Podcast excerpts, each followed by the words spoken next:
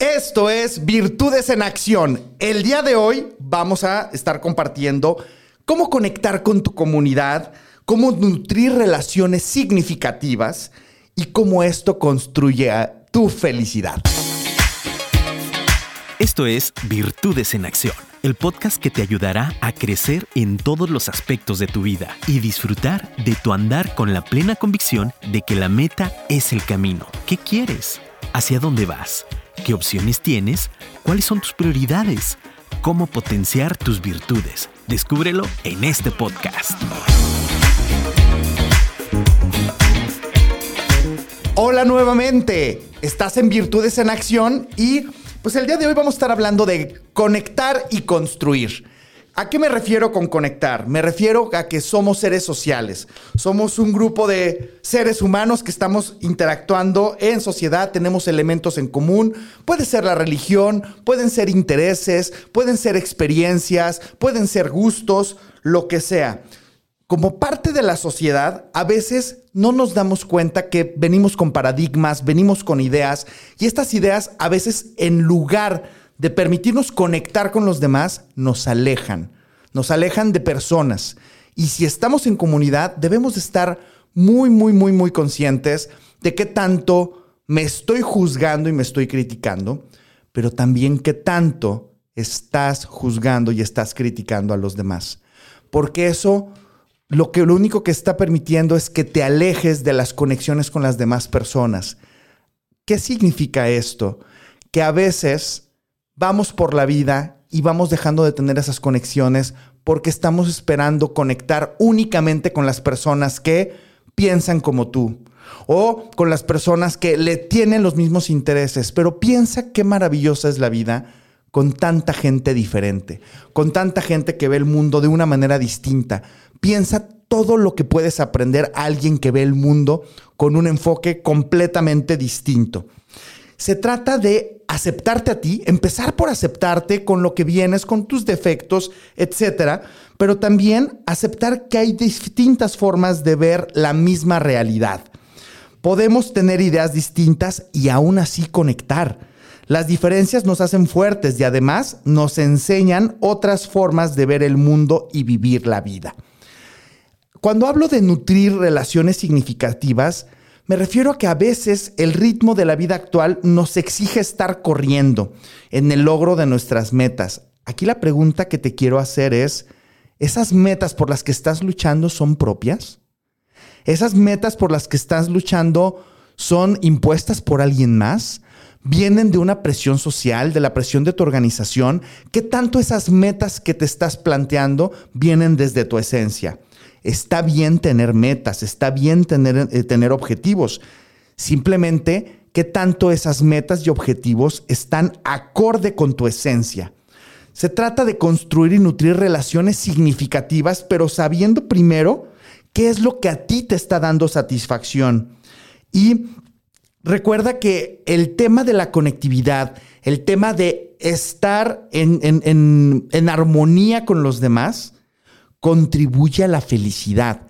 Está demostrado que cuando construimos relaciones interpersonales profundas y significativas con las personas importantes a lo largo de nuestra vida, estamos construyendo en gran medida todo lo que es ese soporte que en situaciones críticas me va a estar acompañando y me va a permitir tener una mayor resiliencia.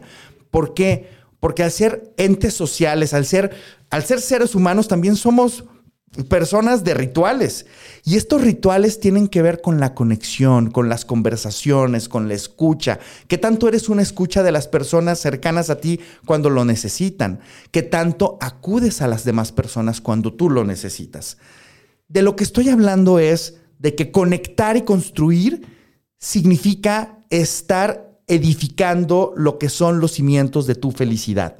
La felicidad es un concepto abstracto y muy real al mismo tiempo. Todos podemos tener perspectivas distintas, pero el hecho es que la felicidad tiene mucho que ver con tu capacidad de aprender a disfrutar el camino. sea lo que sea que te está poniendo la vida. A veces no es satisfactorio, a veces, a, veces me preguntan, me preguntan las personas, pero ¿cómo voy a disfrutar que estoy viviendo un duelo y perdí a una persona importante? Bueno, sea lo que sea que estás sintiendo en este momento, va a pasar. Así como cuando estás pasando un, momento fenomenal y quisieras que nunca termina, también va a terminar. Entonces, ¿qué es lo que no va a terminar? Si lo que es el hábito de estar construyendo estas relaciones interpersonales que permitas que trasciendan, ponerle ese tiempo y energía a la gente importante en tu vida, compartir y ayudar a los demás. Eso es alimento puro para el alma, para el espíritu. Tomar responsabilidad de tu salud, tomar responsabilidad de tu mente, de tu cuerpo, de tu espíritu. Si pensamos en la vida, cuando nosotros estamos muy jóvenes, le ponemos mucho énfasis a la parte física, a la parte orgánica. Estar saludable, hacer ejercicio, tener músculos, verme super fitness. Pero ¿qué pasa conforme van pasando los años? Esa curva va decreciendo porque yo no voy a poder tener el mismo ritmo y condición física que tuve en mis 20, en mis 40, en mis 60 o en mis 80. Eso va a ir decreciendo, pero te voy a decir que sí puede ir creciendo y es la parte mental. ¿Cómo te estás retando? ¿Cómo, ¿De qué manera estás creciendo en ideas? ¿De qué manera estás aprendiendo? Y luego viene un siguiente nivel, porque si tú piensas que la parte física va decreciendo, la parte mental puede seguir creciendo cuando la parte física decrece. Y viene la, tercera parte, que les, la estoy haciendo mucho de emoción, y es la parte espiritual.